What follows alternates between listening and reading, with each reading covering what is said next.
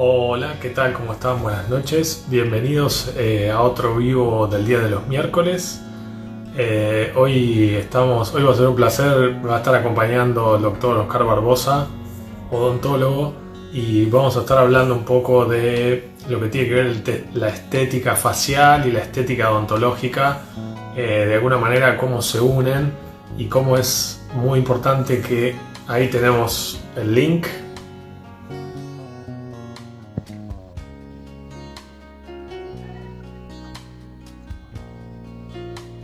A ver si se conecta. Oscar. Hola Leo, ¿cómo va? ¿Cómo están todos? ¿Cómo estás? Buenas noches. Buenas noches, todo bien. Eh, estaba, te estaba haciendo un poco la, presentación y por ahí quería ir esperando un poco como para que se vayan eh, sumando todos por el tema del horario.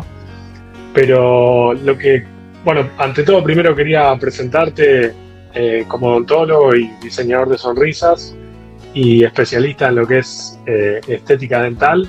Y me pareció muy interesante que hoy por ahí podamos unir eh, esta charla. Vos sabés que siempre los, los miércoles tengo algún invitado, algún profesional que me da su experiencia desde su, digamos, desde su rama.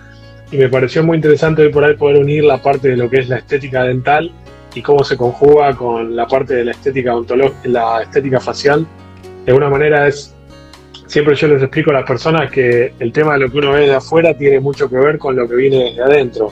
Y me parece que acá es donde vos nos por ahí nos podés explicar esto del tema de cómo a veces la falta de los dientes o el tema de la reabsorción de algún maxilar después se nota en la caída del labio o se ve como las caras empiezan a chupar y alargar y empiezan a perder un poco el tema de la forma que uno pensaría que es el ideal de la estética. Claro. Sí, la boca en realidad vendría a ser como la estructura de la casa de los hierros, ¿viste? Que mantienen la, fachada. Eh, digamos que es el soporte de los tejidos blandos que vos manejás. Los tejidos duros que yo atiendo, o sea, el, hueso y los dientes. Entonces, la combinación de ambos es que logra una buena estética. Si no, si los tejidos de, soporte se caen, que son los dientes, la gente los pierde y no los repone, los tejidos blandos se empiezan a, hundir eh, o a bajar el labio y bueno, ahí tenés que recurrir vos a rellenos a veces eh, de más, porque en realidad habría que empezar por lo primero que se perdió, que es la pieza dentaria. Entonces, eso que se llama armonización facial, que, que ambos predicamos, es eso, es la unión de lo tuyo con lo mío, pero siempre, siempre trabajando en conjunto, porque eh, si yo excedo en, lo que hago, te queda mal a vos, y si vos lo excedes, también eh, no se luce lo que yo hago. Entonces, la persona va a ser linda o, va a estar mejor de acuerdo a, esa armonización que hagamos entre ambos colegas, ¿no? Y Oscar, si por ejemplo, siempre que te consulta una paciente por primera vez, ¿cómo arrancás el tema del estudio de un paciente o cómo definís cuál es el tratamiento que le tenés que hacer para pensar, digamos, cuál sería lo, lo ideal como para ir armándole el soporte ese del que vos hablás. Y lo ideal es ver lo que no veo clínicamente, que es el tejido óseo como está y, el tejido de soporte de la, de la parte visible del diente, que es la raíz, lo que no veo. Entonces pido siempre tomografías y radiografías. Para que más o menos se entienda, la radiografía me muestra las caries y lo, y lo que puedo llegar a ver clínicamente, y un poquito de lo que está por debajo y la tomografía me dice bien cómo, se encuentra ese hueso y cómo, se, cómo, está evolucionando con las infecciones.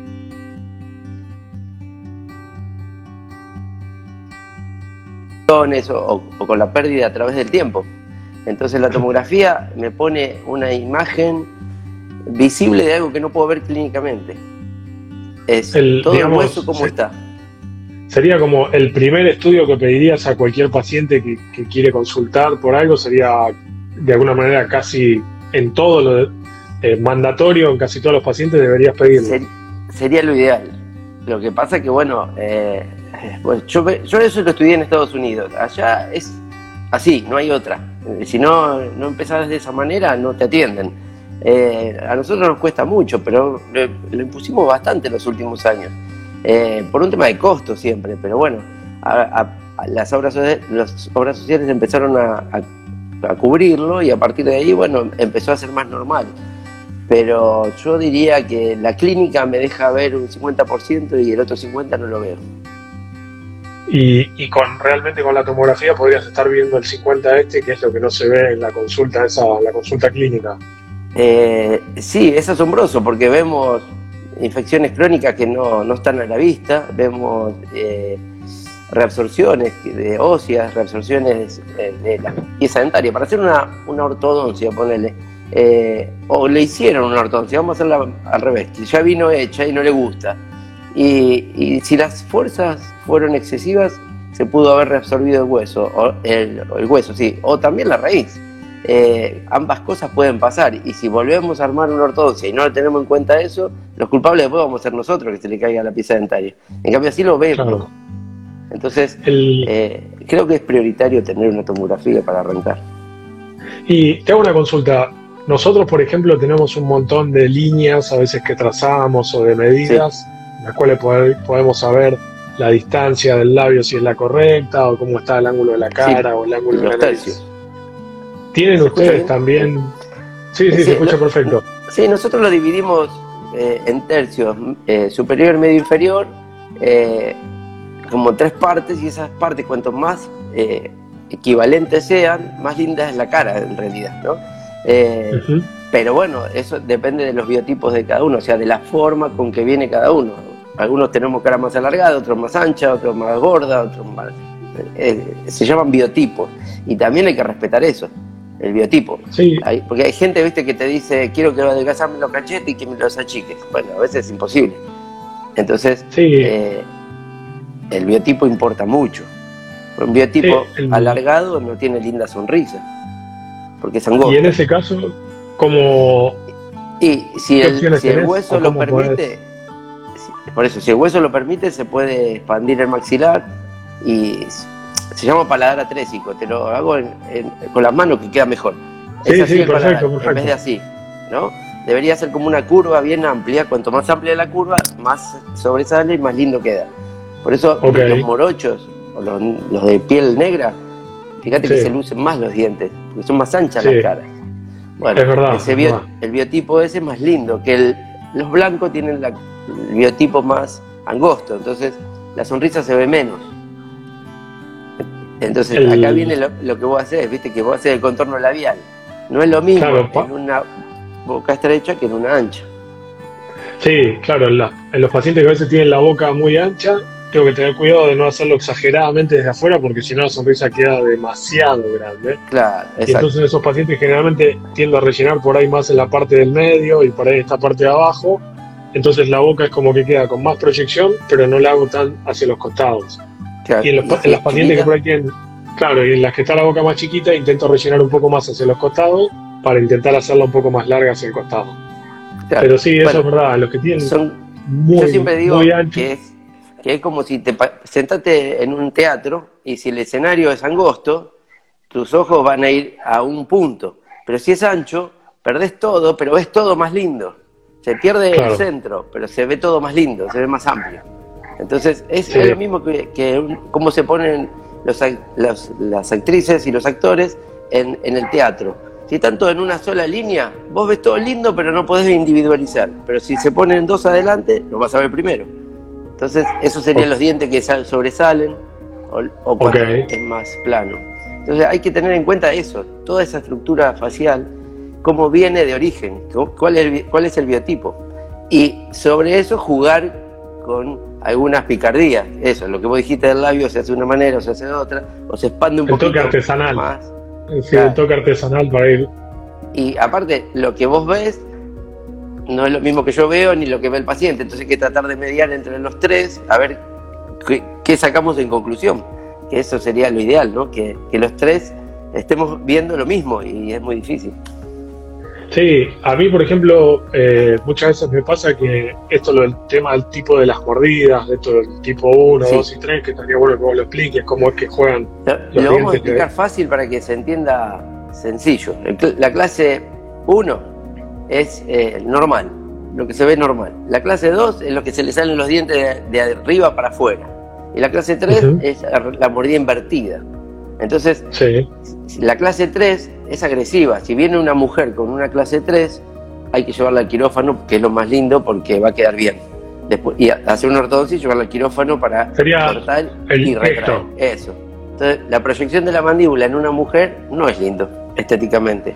En un hombre le da, le da una presencia más varonil todavía. Entonces, podés jugar con la ortodoncia, acomodar y a que quede lindo visiblemente, pero que por ahí siga cruzada la mordida, pero, pero se ve lindo igual. Entonces, depende mucho de que sea hombre o mujer. los rasgos, las características son diferentes, la necesidad es diferente también.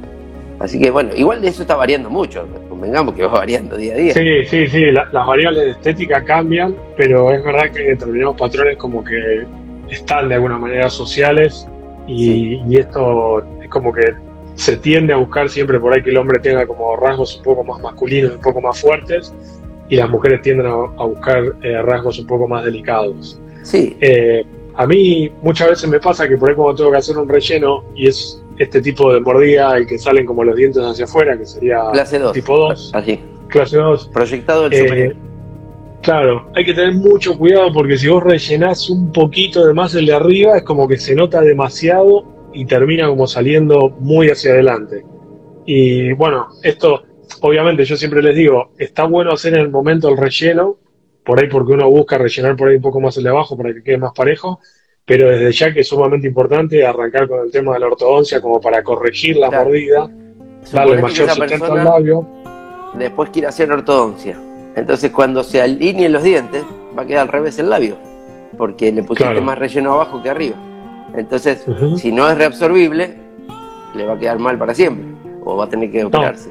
Claro, eso, siempre nosotros utilizamos eh, relleno reabsorbible que dura aproximadamente un año. El tema es que a veces hay pacientes que por ahí, viste, quieren ir al relleno, pero no quieren estar dos años en ortodoncia. Sí. Y entonces es como que eh, a veces hay que jugar un poco con eso, pero cuando está muy, muy en clase 2, que está muy hacia adelante, siempre les digo, mira, arranquemos con el relleno, lo podemos ir haciendo a poco, jugando, pero estaría bueno también que arranques con la ortodoncia, no solo por el tema del estético, sino que esto estaría bueno que vos lo expliques, que también altera el tema de la mordida y puede llegar a, producir consecuencias cuando los pacientes son más grandes. Es decir, la, la, ortodoncia no, no, es, o sea, la, utilizamos la estética para que lo consuma la gente, pero en realidad no es por estética, es por función que la buscamos. Eh, la, mala oclusión lo que hace es generar rotura de dientes, eh, eh, pérdida ósea, movilidad dentaria y, con el tiempo la caída de toda la boca, de todo el sistema, porque es un sistema. Entonces cuando falla un diente y se rompe y no lo repones, se rompe otro y se rompe otro. Y si vos mordés cruzado, mordés mal, los dientes no están preparados. Te hago un ejemplo que va a ser más fácil. Si los dientes tienen que golpear así, pero golpean así, se van a quebrar, porque están preparados al revés, para golpear acá y no acá. Entonces la pisada del diente tiene mucho que ver, por eso la ortodoncia, para que funcione bien y, la función hacia el órgano. O sea, el que funcione bien va a ser que esté siempre bien y que no tengas problemas. Y si funciona mal, a la larga se va a romper todo. Entonces, eh, la ortodoncia yo la, la busco, digamos, hacer bajo la estética, pero en realidad siempre buscando la función. El, eh, Oscar, quería aprovechar porque está bueno que la gente nos pueda ir haciendo consultas en vivo. Acabo de ver una pregunta de blanqueamiento. Sí, esa, una de blanqueamiento. ¿Cuál es el mejor blanqueamiento que recomendás? Eh, particularmente nosotros utilizamos el Philips Zoom porque no, no tiene ácido, sino es eh, cáustico para el diente y la verdad que los resultados que tuvimos fueron los mejores. Así que utilizamos el de Philips, se llama Philips Zoom, y, es un, sistema, no es un, líquido que se pone, es un sistema que viene una lámpara especial, que, activa un producto especial, después se le coloca otro producto que, tapa los poros del diente, para decirlo sencillamente, pero nos dio buenos, muy buenos resultados. Y como la verdad eh, en el uso, ya va varios años que lo estamos usando, eh, no demuestra eh, generar problemas, porque una cosa es que te lo cuenten las empresas y otra cosa es llevarlo a la práctica. y el resto de, las, de los blanqueamientos siempre he visto que dañaron las piezas dentarias y con esto no, no las dañamos. Así que me gusta eso, lo uso en mi familia. Y mira, ahí justo hay una, paciente que pregunta, doctor, ¿usted recibe a pacientes que ya tengan ortodoncia para evaluar si el tratamiento va correctamente? ¿Cómo? No, no, una paciente pregunta, sí. hay una paciente pregunta, ¿ya tiene ortodoncia y quiere Sí. hacer una consulta para ver si está ok, cómo la están tratando. Sí, se puede. Sí, como una interconsulta. Pueden mandarte, pueden hacerte una interconsulta mediante el Instagram o mandarte un Sí, mensaje. a través del Instagram no hay problema. Eh, Ahí le- acá leí lo que- dice, Con las manchitas blancas. sí. ¿Cómo es Esas eso? manchitas blancas depende de qué sean. Hay manchitas blancas que vienen con el diente y, y es por una causa, y hay otras que se hacen y es por otra, que es- son caries. Eh, cuando hablas de blanqueamiento, lo que va a pasar es que se van a ver peor. El primer día se van a ver mucho peor, Eh, porque se blanquea todo, entonces se resaltan. Pero después el proceso de blanqueamiento es como que continúa y va penetrando, y entonces empiezan a disimularse. Entonces las manchitas, a través de los procesos de blanqueamiento, tienden a, a como a enmascararse, a desaparecer. Porque uno lo que va logrando es que si esta es la mancha y este es el tejido más amarillo, que este se parezca al de la mancha. Entonces es como que va desapareciendo. Claro, para que quede más parejo. Se mimetiza. Eh, quería aprovechar ahí, hay unos pacientes que me estaban mandando saludos, eh, Silvi que estaba mandando saludos, una paciente que nos conocemos hace un montón, y quería hacerte dos preguntas que habían quedado de antes. Una es si es verdad que las pacientes postmenopáusicas tienen reabsorción ósea más rápida que los hombres en los maxilares. la Esto, reabsorción yo ósea, sí. Eh, bueno, convengamos que la edad genera reabsorción. Hay pérdida ósea siempre, en todo, en todo el cuerpo, ¿no? Eh, porque en realidad eh, es como que se deja de depositar calcio, empieza a disminuir y entonces empiezan los problemas óseos generales. A eso sumale que eh, si la oclusión está alterada y no tiene sector, piezas, por ejemplo, en el sector posterior, que es lo que se ve en la gente de 50 para arriba, eh, la odontología antes ¿Eso qué significa? ¿Que han perdido las muelas de molares, atrás? Las muelas, sí. Eh, bueno, entonces, ¿qué pasa? Eh, la, la odontología antes no reponía con implantes las piezas. Y ponele, no tan antes, yo hace 30 años que coloco implantes, pero no se le colocaba a todo el mundo. Entonces, al no reponer las piezas dentarias, el hueso se reabsorbe, se va perdiendo porque no tiene función. Entonces, ese hueso, después recuperarlo, es un, te diría que un imposible, según el lugar. Entonces, si es maxilar superior, haciendo rellenos se logra se logran cosas lindas. En el inferior es el como el, el talón de Aquiles de los odontólogos, es lo que vamos probando todos los días y en algunos te da resultado y en otros no, porque la eh, el peso del tejido nada más hace que te reabsorba lo que pones. Entonces, no es tan fácil rellenar, porque lo leí también que estaban preguntando, no es tan fácil recuperar el hueso perdido. Eh, se hace, sí, cualquier cirujano lo hace, pero los resultados no son 99,9% positivos. Y también depende de qué se utilice. Y el, este, este cambio que vos me decías es muy interesante. ¿Qué es lo que vos notás en los últimos 30 años de la odontología? ¿Cómo ha cambiado? Que antes venía cualquiera con una carie, pues sacaban la muela. O no sé, o veían ya que estaba medio complicado, o lavan la pieza. Antes ¿Qué- la ¿Cuáles gente venía, cambios que se han dado?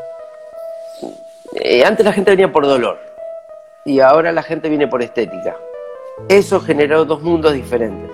Entonces, el, yo siempre digo que uso la estética para darle, para llegar a la salud, porque si fuera por salud no viene nadie.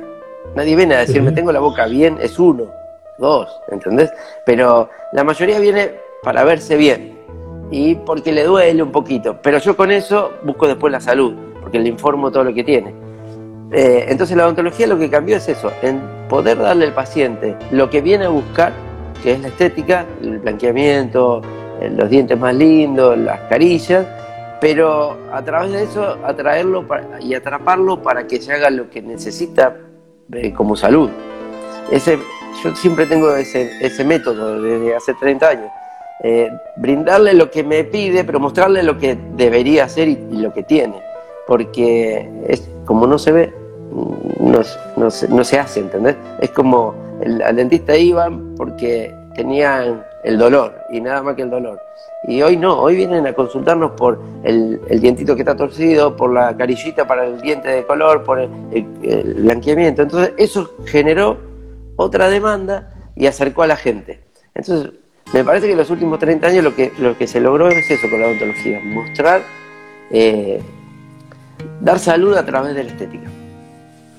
Y, digamos, esto acá quería meter un poco en el terreno. Yo sé que vos tenés amplia experiencia como cirujano odontológico.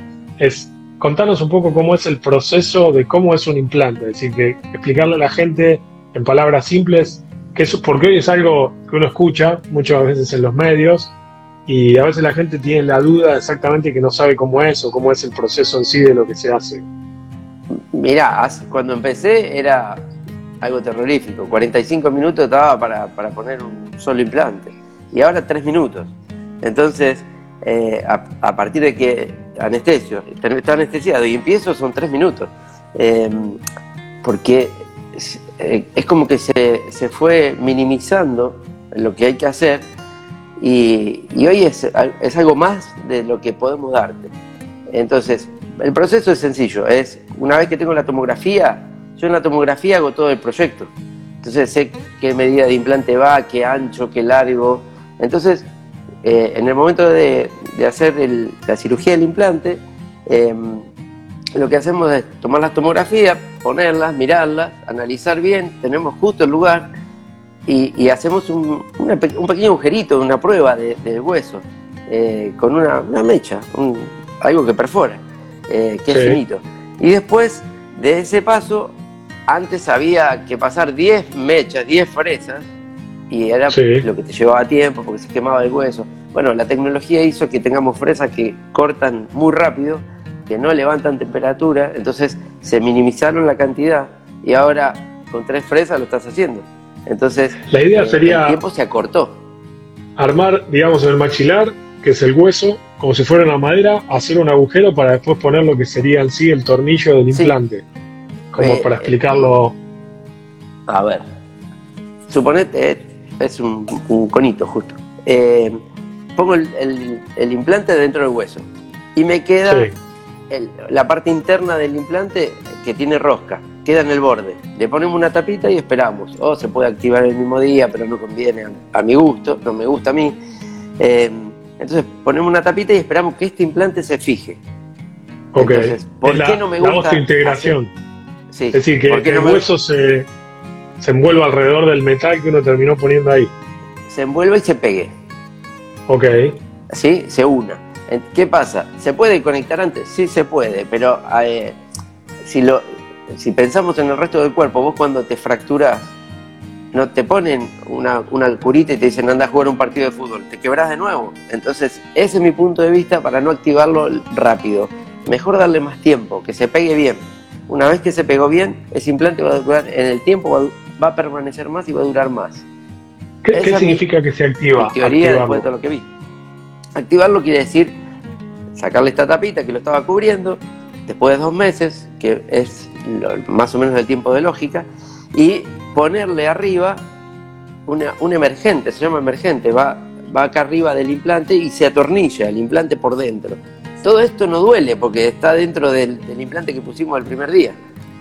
Es, muy difícil explicártelo así, pero... Pero ya sería el definitivo o no primero, primero hacemos un, perno y, una corona provisoria, dejamos que se adapten todos los tejidos blandos y después de eso hacemos el definitivo. Y aparte está bueno ponerle carga leve al implante. A ver, una vez que está pegado el implante, si vos le pones arriba algo muy pesado, el golpe es directo y lo puede lastimar. Si es algo que, que absorba, es mejor, porque lo va haciendo funcionar de a poco y le va dando tiempo a que el hueso se reacomode. Entonces, es como la rehabilitación de kinesiología cuando te fracturaste la pierna, es lo mismo. Es, te saco el yeso y rehabilitate, no salgas a correr, porque está, está esa, esa unión está blanda todavía. Hay que darle tiempo. Entonces, con la rehabilitación esa que la hace la coronita golpeando suave, es, le permite integrarse y, y osificar mejor. O sea, pegarse mejor, en una palabra. Em, entonces yo, yo prefiero dejarlo más tiempo. Para eso están las coronas se llaman provisorias transicionales. Esa es la función. Es reponer la pieza dentaria estéticamente y darle una función de golpe suave. ¿Se entiende? Ok. Y Oscar, ¿puede el cuerpo rechazar el implante? Sí, lo puede. A ver, en el mundo no creo que haya muchas personas que no reciban un implante, pero sí que rechacen, hay un montón. De hecho, el que dice que no rechaza un implante nunca, porque nunca puso un implante. ¿Sí? ¿Qué, eh, significa rechazarlo? Rechazar es yo pongo un implante y a los dos meses, dentro de un periodo de un mes a dos meses, se sale. El, metal que uno metió en el hueso. El tornillo que va al hueso. ¿Y se puede volver a poner? Sí, lo sacás, esperás, dejás cicatrizar un, tiempo o pones una medida más grande eh, y lo haces de nuevo y el, en la primera vez que vos pones el implante tenés una cantidad eh, eh, de porcentajes de, de pérdida. En la segunda vez de todos se reduce a menos de la mitad. Y si te vuelve a pasar en la tercera vez, no falla casi ninguno. Ok. Es, digamos, como que vas domando de alguna manera la respuesta que va teniendo el, hueso con respecto al tema del implante. Si mirá, ahí preguntan, si se rechaza el implante, ¿qué se puede hacer? Volver a ponerlo. Ok. Volver a sembrarlo. Porque eso hace que el hueso se vaya recuperando. Capaz que tiene resto de una infección vieja. Entonces, cuando vos pones el implante, no lo, por ahí no lo viste en la tomografía, no sale, pero algún microorganismo hay, eso hace que no haya una integración y que se rechace, pero en la segunda cirugía ya va a estar limpio. Sí, entiendo, entiendo. Y tengo una consulta, cuando hay falta de relleno, antes había preguntado una, una paciente y quería que, lo podamos ayudar con eso. Eh, ¿Con qué se utiliza? ¿Con qué rellenas la falta de hueso que hay en el caso de que tengas reabsorción? Mira, justo pregunta si el hueso se va regenerando. No, el hueso no se va regenerando. El hueso se va perdiendo, siempre. Eh, ¿Y con qué se rellena? Puede ser con hueso de tu propio hueso, eh, de tu propio cuerpo, digo. Lo sacás de otro lado y lo pones. O cuando haces la cirugía, ponele, estoy sacando el implante. Los restos que saqué cuando agujereé, lo puedo usar de relleno alrededor de ese implante. Eh, lo que me Como nosotros podemos usar la oreja, el cartílago de la oreja, para armar el tema de la punta de la nariz. Claro, en de sacás de un lugar y lo pones en otro.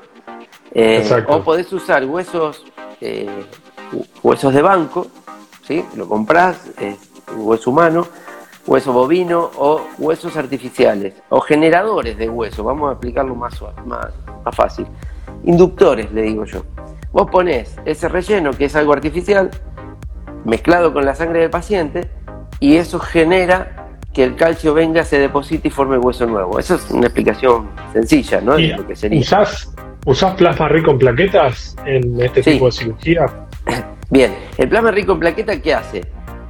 Eh, me acelera los tiempos en realidad y me hace como de unión de, ese, de ese polvito que le pongo. Entonces, el inductor lo que hace es llamar al calcio que está en ese plasma y, en la sangre que está alrededor y hacer que se forme el hueso más rápido. Entonces lo que antes tardaba más tiempo, ahora tardó mucho menos haciéndolo de esa manera. Es más barato encima y es tu propia, tu propia sangre. Y no te estoy poniendo nada extraño. Claro, eh, nosotros usamos mucho el tema del plasma rico, por ejemplo, para el tema de cicatrización de heridas. Eh, y tiene un poco la explicación de lo que vos decís, es que tu propio cuerpo, estimular a tu propio cuerpo para que empiece a generar cicatrización, colágeno, ácido hialurónico, elastina y todo lo que tiene que ver en, ese esqueleto de alguna manera que está metido dentro del hueso. Y bueno, en este caso sería el tema maxilar, pero nosotros también el tema de la piel. El, plasma rico, yo para explicárselo bien a los pacientes sencillo, le digo que vendría a ser el, que me comprime los días, ¿no? Lo que tarda un mes me va a tardar 15 días. O sea, los procesos me los achica, me los acorta.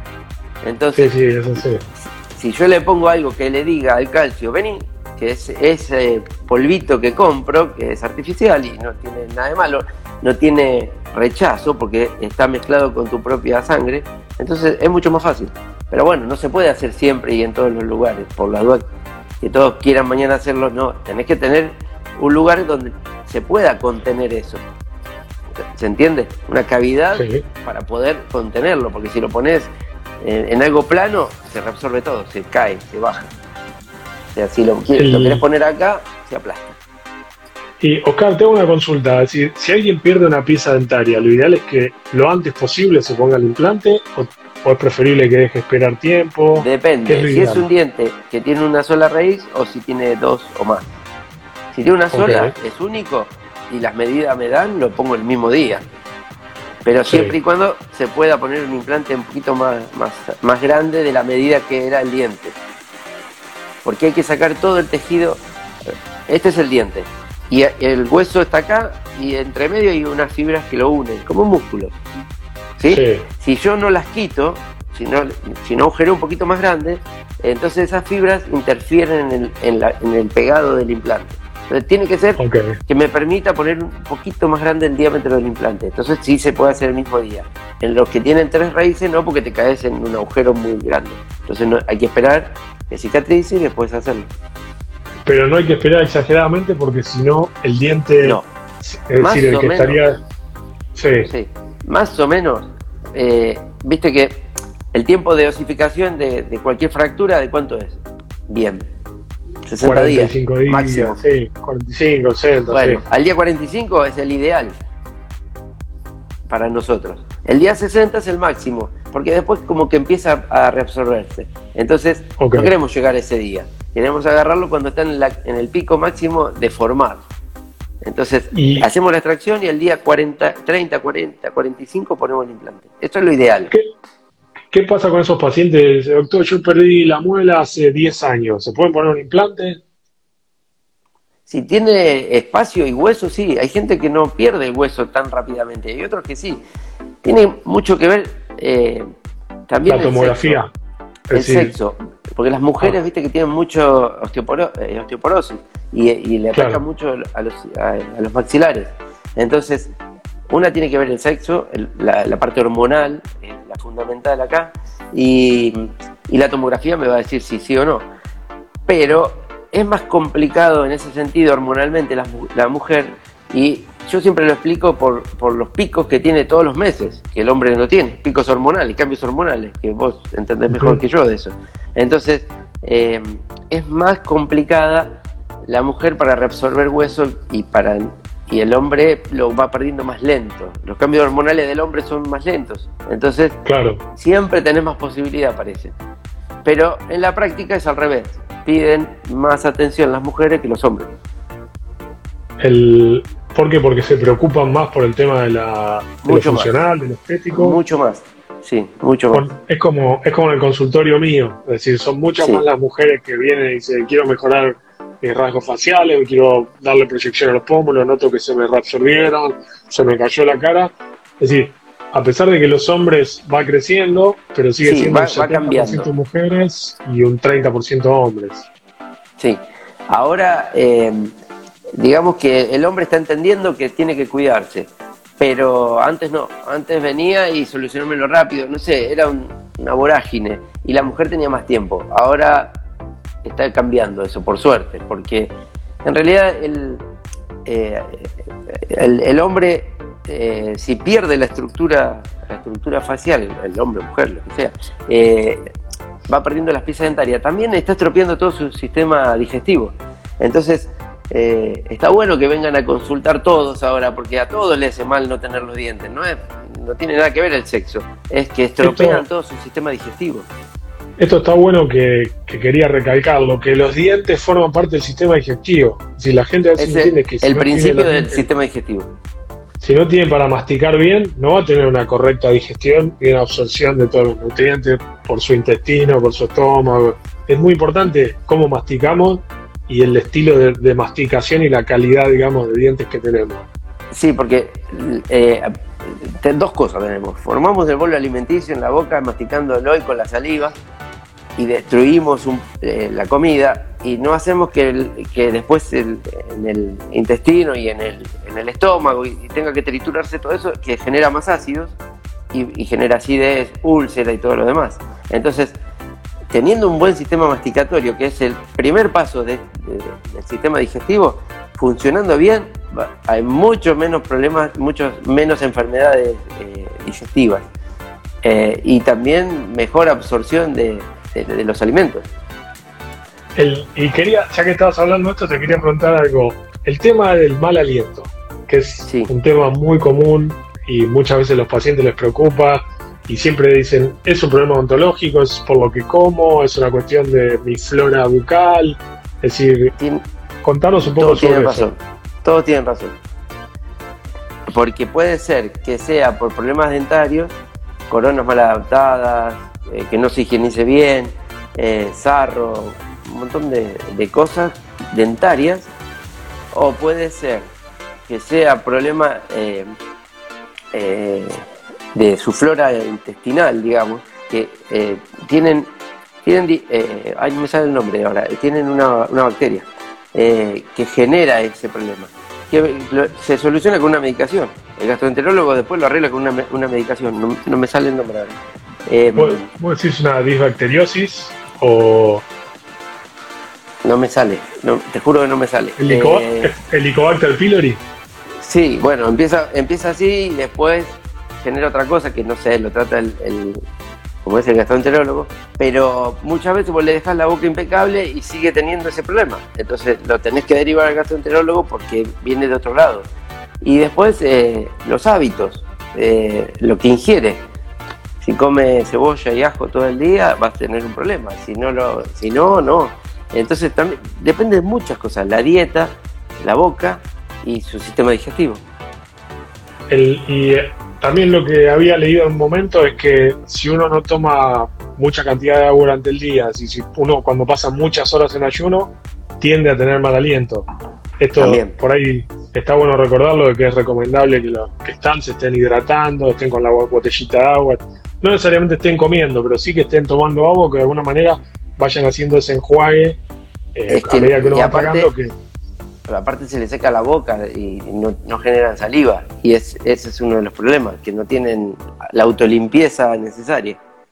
Porque la saliva es parte de, los músculos que ayudan a limpiar, entonces también la sequedad bucal genera también. Entonces ahí es un combo, pueden ser muchas cosas. Todos tienen razón. Primero hay que empezar a ver si es local, si es bucal. Ok. Y para eso es, arrancan con la consulta y en base a eso definen si es que tienen algún problema o si es un error de limpieza o...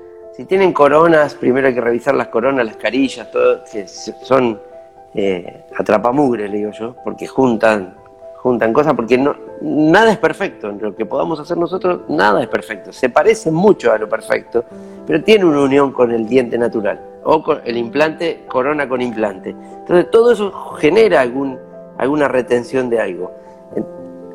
Eh, la pantalla de tu celular al metal tiene una unión y se nota. Bueno, imagínate eso en la boca con saliva, esa mínima unión, eh, a veces no es tan mínima y, bueno, se junta más y eso genera olor. Entonces, depende de todas esas cosas. A veces hay que cambiarla porque no están bien selladas. Entonces, me hice una corona hace 25 años y ahora, pero está bien, la veo bien, sí, pero radiográficamente después se ve que está desadaptada y eso le genera el olor, el gusto feo y todo lo demás. El, y hay, hay una paciente pregunta dice, ¿qué juegue bucal recomendás? Yo sé que vos no sos muy amigo del juegue bucal, es decir, es algo más, eh, un buchecito si querés, pero... Lo voy a decir sencillo, es como para el ginecólogo de recomendar el bidet, es imposible, porque, porque cambia la flora bacteriana. Entonces, es la misma explicación. Si exceden con los, con los enjuagues, si exceden con el lavado, también es malo. Entonces, eh, una cosa es lavarse los dientes y mantenerse y hacerse un enjuague, y otra cosa es matar los microorganismos que deben estar en la boca. Entonces, el exceso mata microorganismos que yo los llamo buenos y aumentan los malos, ¿no? Entonces, es lo mismo, es lo mismo que para vos en ginecología el exceso de lavado. Y si tuvieras que recomendar la rutina de limpieza es dos veces por lo menos. ¿Cuántas veces nos cepillamos los dientes? ¿Tenemos que usar hilo dental todos los días? Mínimo eh, mañana, mañana, mediodía y noche, mínimo. Después de comer. Sí, esas son las tres veces que hay que hacerlo bien. Y, y después las que sean necesarias. Yo capaz que, no sé, me lavo millones de veces porque, voy entre pacientes, pero eso depende de tu trabajo también. Pero esas tres veces hay que cumplirlas y, hacerlas bien, lo mejor posible. La verdad, eh, nadie lo hace bien. Entonces, siempre mejor exagerar y, hacerlo más veces porque nadie lo hace correctamente. Eh, me pasa a mí que a veces por apurado no pienso en lo que estoy haciendo. Y, después cuando lo, pienso dije, lo hice mal y vuelvo para atrás. Porque es como una rutina que la tenemos incorporada. Vamos, hacemos y hay que pensarlo en realidad, hay que arranco por acá, voy hasta allá, hago esto, para no olvidarme ninguno. Entonces, una técnica nadie la tiene y, no la aplican. Entonces, si aplicaran bien la técnica, dicen los estudios que una vez al día sería suficiente, pero como nadie lo hace, es preferible hacerlo de más. Que, sí, y aparte, aparte por un tema de sentirse bien también, limpio. ¿Y el tema del hilo dental? El hilo dental, yo mucho no lo aconsejo porque eh, hay que tener mano para usarlo. Sí, hay que estar entrenado, digamos. Sí, hay que ser cuidadoso, porque si lo usas mal y lastimas la encía, también vas a hacer eh, pérdida eh, de inserción de, la encía al diente y haces que se reabsorba el hueso. Entonces, si, lo, haces brusco, no disculpa, Está bueno destacar que a veces cuando uno es muy metódico con el cepillo, también genera una lesión en las encías y una vez que las encías se retraen, no se generan. No, no se regeneran. A ver, hay cirugías, pero hay, hay cirugía, pero es muy, o sea, no costoso en plata, es costoso en tiempo lograrlo. Y, y, y yo digo que son, son cirugías que generan falsos falsas expectativas, porque te dejan el problema eh, por debajo y después no tenés la habilidad de cuidarlo. Entonces yo te bajo la encía y te hago que caiga más, pero después te, genera un problema por debajo y perdés más hueso. Entonces es medio complicado, no es tan sencillo. Lo que se pierde, se pierde.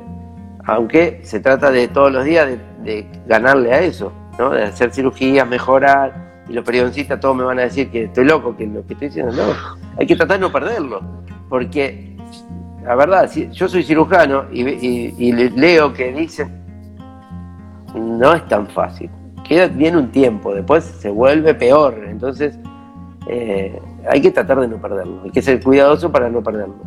Siempre, viste que la prevención en lo tuyo, en lo mío, en cualquier cosa es mejor.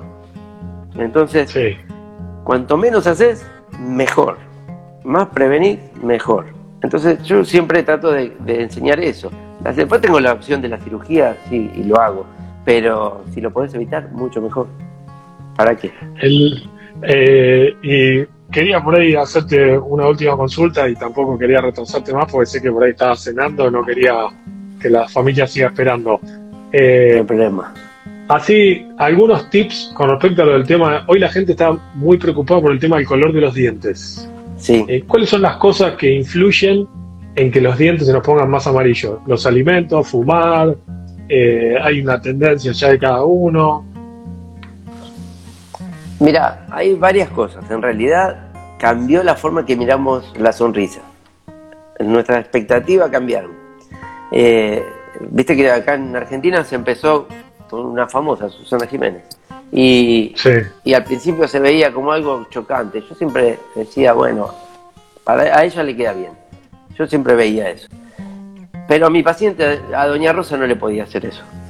Yo veía que le quedaba mal. Al, al blanco ese exagerado. Sí, a los dientes muy blancos, blanco heladera. Eh, pero en el paso del tiempo, hoy yo veo mal lo que está amarillo y veo que a los pacientes le pasa lo mismo. Entonces, los dientes naturales tienen un color que es amarillento. Sí. Todos, todos, porque no, no, no, son color blanco. Pero el uso de las pastas blanqueadoras, el uso de las carillas y, y todos eh, los comerciales llevaron a que veamos que lo más blanco se ve mejor y es más lindo. Entonces, nos cambió el pensamiento a los odontólogos, no a la gente, a todos. Entonces, cosas que yo antes veía que estaban normales, hoy digo, hay que blanquearlas. Y antes no te lo hubiera dicho. Pero porque cambió eh, la imagen. Entonces, ese cambio hay que adaptarse. Entonces, vamos de nuevo a lo que vos me preguntaste. Antes se usaba otro color. Era, se usaba el color que, que era natural, el amarillo. Y hoy no. Entonces, hay diferentes colores y dentro de esos colores, hay una gama muy amplia, están los grisáceos, los, marrones y los amarillentos. Depende qué color tengas, eh, es lo que vamos a poder lograr nosotros. Los grisáceos no los vamos a poder blanquear mucho, pero los, los que son amarillentos se blanquean y quedan muy lindos. Entonces eso nos cambió el parámetro de, lo que vemos. Y con respecto a, lo que vos preguntaste, si va cambiando el color o no, eh, sí, la edad hace que sea vigente todo pero con el uso de, los, de las pastas con, blanqueadores se está prolongando el color a través del tiempo. De hecho, yo lo veo en mis hijos, lo veo en mis amigos, eh, en mí, a mí me cambió el color. Entonces, creo que no vamos a ver dentro de un par de años muchos dientes amarillos, porque va cambiando la forma de cuidarnos y eso hace que se mantengan más lindos. Pero sí, el cigarrillo, la Coca-Cola. Ah, eso mancha, pero son pigmentos externos. Ah, ah no, te había entendido la pregunta. Eh, esos son pigmentos externos. Si vos sos bebedor de café, de té, de mate o, de cualquier cosa con pigmentos, se te van a manchar. Pero con un blanqueamiento sencillo y rápido sale. Ahora, cuanto más abuses de eso, más difícil va a ser blanquearlo. Pero se blanquean igual. ¿Y el tema del cigarrillo, Oscar? Y el cigarrillo, vos querés decir que, que vos, lo que querés que yo diga que no tienen que fumar. Y yo diría lo mismo, porque a mí no me gusta. Pero eh, no solo mancha los dientes, sino peor, rechaza implantes y rompe las encías. La unión de la encía con el diente. Entonces genera eh, retracción de encías. Y, bueno, no fume porque a él no le guste a mí tampoco. no, pero, pero sí, una vez me contaste que si pones implantes en un paciente fumador, seguramente le va a ir peor que el que no fuma. Tiene más riesgo de que lo termine perdiendo o que lo rechace. Según toda la implantología mundial, al fumador no habría que ponerle implantes. Es una de las normas. Eh, por, por, diferentes motivos, porque eh, después el responsable vas a ser vos, cuando en realidad es el cigarrillo. El tema es que hubo un tiempo que, hace 20 años atrás, no te hacían caso y fumaban todo igual. Entonces, lo que se vio después es que esos implantes empezaron a exponerse las vueltitas del implante, del tornillo, empezaron a quedar afuera. ¿Por qué? Porque se baja la encía por, el por la nicotina y por el calor también. O sea, genera todo, es un combo en realidad, eh, que hace todo que vaya a la pérdida del implante. Pero bueno, hubo un tiempo que decíamos no fumen y fumaban igual. Ahora la gente está ya no fumando más, por suerte. Eh, pero son hábitos que son difíciles de quitar. Y hay muchos prefieren no ponerse implante. El, la verdad, te agradezco un montonazo. Estuvimos hablando más de 45 minutos. Los vivos de Instagram generalmente están limitados más o menos a una hora. Pero quería aprovechar si por ahí había algún paciente, quería hacerte una pregunta. Tienes la posibilidad hoy de encontrarte eh, así en directo Igual, si alguien te quiere contactar, decime por dónde te pueden contactar o cómo pueden hacer para tener una consulta con vos. A través de, de, Instagram eh, contestamos todas las preguntas y, no hay ningún problema. Si no, como diseñador de sonrisa en la página web y a través del email y tienen los teléfonos.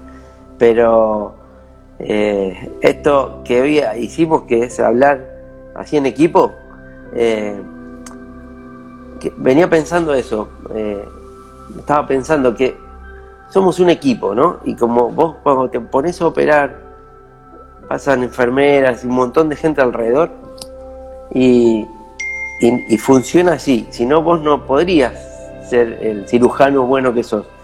Y yo venía pensando eso. Nosotros vamos a hablar de armonización facial de todo. Y, me quedé pensando, ¿pero qué sería de, de lo que yo voy a hacer si no tengo un buen laboratorista que me interprete? Obvio y, venía pensando, debería tener a mi laboratorista en esta imagen y, que te diga cómo él arma la estructura que yo le voy pidiendo, porque, porque somos un equipo. Y, bueno, venía pensando eso. Y ese equipo hoy se está transformando todo en, computadora, a través de computadora. O sea, nosotros manejamos los parámetros, pero la computadora te va a armar el esqueleto a vos para que lo que vos hagas esté lindo. ¿Entendés lo que quiero decir? Cómo cambió todo.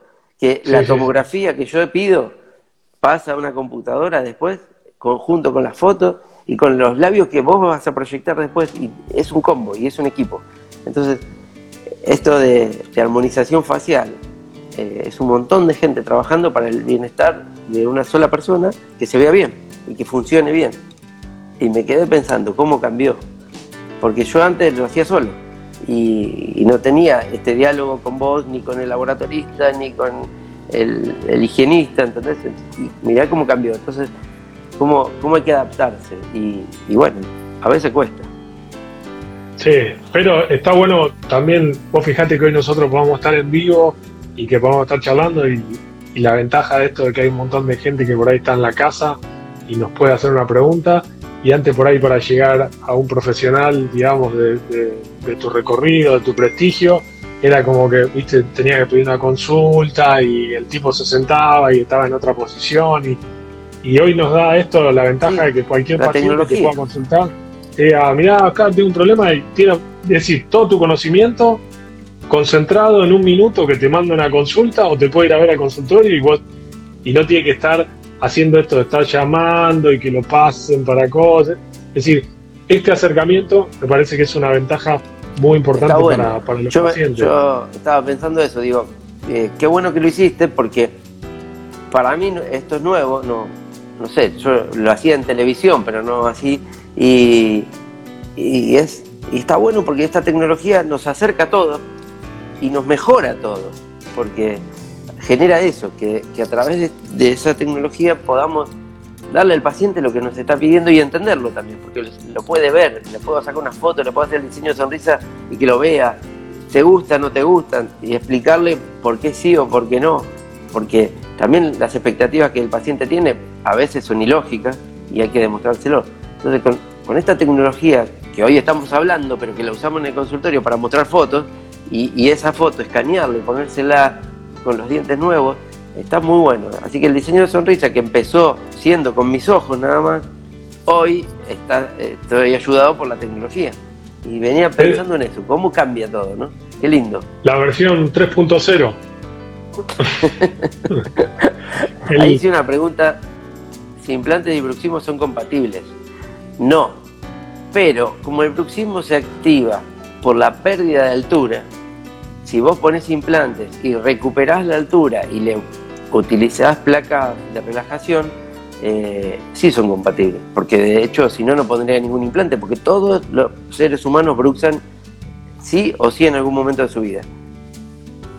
El, y Oscar, ahí quería aprovechar a alguien que había preguntado para que no quede la pregunta colgada, que decía si el, el blanqueamiento no daña el esmalte del diente. Algunos sí. Los que son ácidos sí. Los que utilizan ácidos que son esos que cuando te los pones, te los ponen, pasar la lengua y sentís todo rugoso el diente, porque si, lo tenés que sentir limpio, pero no rugoso. Si es rugoso, es que utilizaron ácidos que van quitando capitas de esmalte y no está bueno, no estaba bueno hacer eso. Pero bueno, antes eran así, por eso no me gustaban los blanqueamientos antes. Y hoy la ventaja, bueno, yo en su momento me he hecho Philips Zoom eh, con ustedes y realmente lo del tema de la luz está buenísimo, que una luz puede activar el principio activo del producto, eso hace que no haya daño y que realmente quede activado.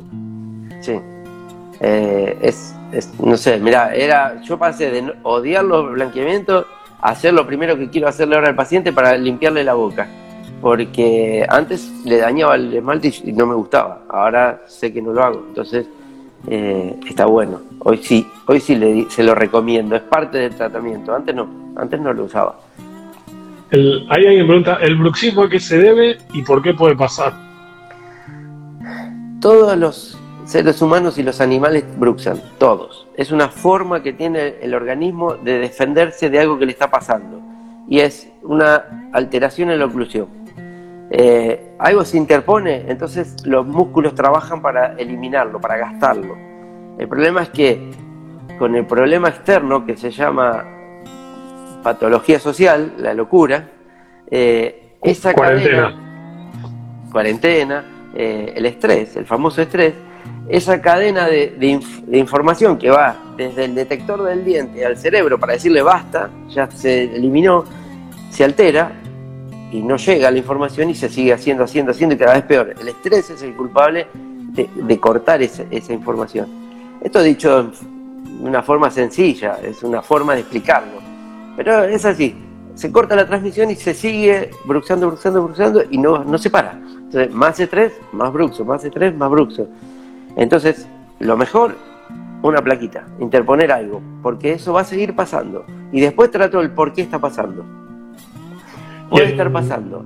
Porque estoy. Perdón, y, en algunos pacientes también hemos utilizado Botox para relajar el tema de los músculos, en caso de los que lo tienen. Obviamente usando la placa y disminuir también el tema de la parte muscular con Botox para que no sea tan fuerte la presión esa que genera.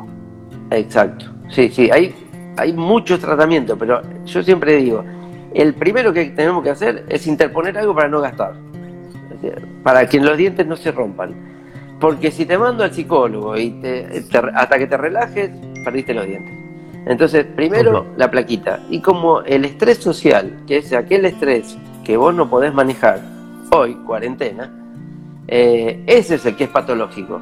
El estrés normal, el que, no sé, a ver, eh, tengo miedo A, comprarme algo, y, pero después lo supere, ese no me hace mal.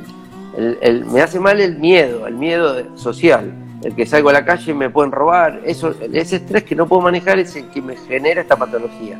Pero para eso tiene que haber un sistema que está alterado y unos músculos que reaccionen a ese problema. Entonces, es un, un combo que eh, falla por algo y lo primero que tenemos que hacer es poner una plaquita neuromio relajante, se llama o de descanso.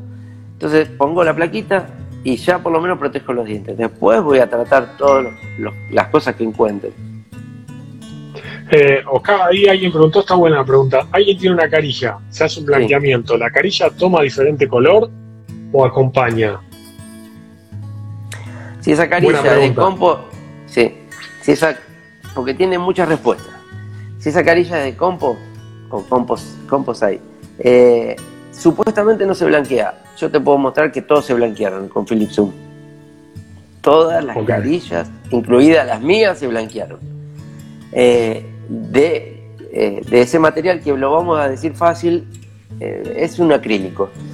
Ahora, si las carillas son de vidrio, de porcelana, no se blanquean. Pero se blanquea lo que está por detrás, que es el sustrato, o sea, el diente. ¿Cómo? No me preguntes, pero llega, filtra y se va mejorando. Entonces, yo debería decir que no pasa, pero en la práctica me ha pasado. Sí, sí, yo he visto fotos que me mostró Mika y se veía el, cambio. claro, si vos tenés un vidrio acá, ¿cómo se va a blanquear esto? Lo que pasa es que la penetración del blanqueamiento de, Philips eh, es así, es, desde los bordes, y vos empezás a notar el cambio y va cambiando todo. y la verdad, he visto cosas que supuestamente no se pueden hacer, pero se lograron.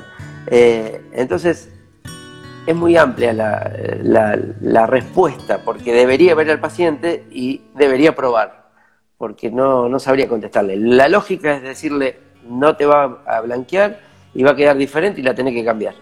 Esa es la lógica. Pero en nuestra la práctica hemos visto cosas muy diferentes y lindas. de hecho, en, este momento estamos blanqueando una paciente que tiene 10 carillas y la estamos blanqueando por detrás para que mejore lo que está atrás, porque voy a recambiar las carillas, porque voy a poner un color más claro. Y lo estamos blanqueando para que se vea todo más limpito y quede mejor lo que está por debajo. Entonces, voy estamos blanqueando desde atrás. después voy a mostrar el resultado. Sí, sí. Bueno, cuando quieras, si querés un día hacemos un vivo desde tu Instagram, me invitas y, voy a, explico. Voy a, aprender tanto que, tanto que me vas a insistir que voy a aprender. Tenés que hacerlo, tenés que hacerlo. Sí, a mí me gusta explicar. Lo que pasa es que estaría bueno explicar con los macromodelos, por ejemplo. Vos me preguntás cómo un implante, bueno, tener el modelito y mostrártelo. Está bueno eso, porque es una forma linda de enseñar. Esa es mi forma de, enseñarle a la gente, con la práctica, ¿viste? Mostrándole las cosas. Así, hoy estaba, me agarraste desprevenido. Eh, no, bueno, pero vamos a hacer después otra que, sea así. Y por ahí un día también puedo hacer un vivo en el consultorio haciendo cosas para que la gente tenga la posibilidad de estar viendo lo que se está haciendo. Es decir, ya sea vos haciendo el implante o yo que esté rellenando y eso lo podemos hacer en vivo y estar, y estar mostrándolo.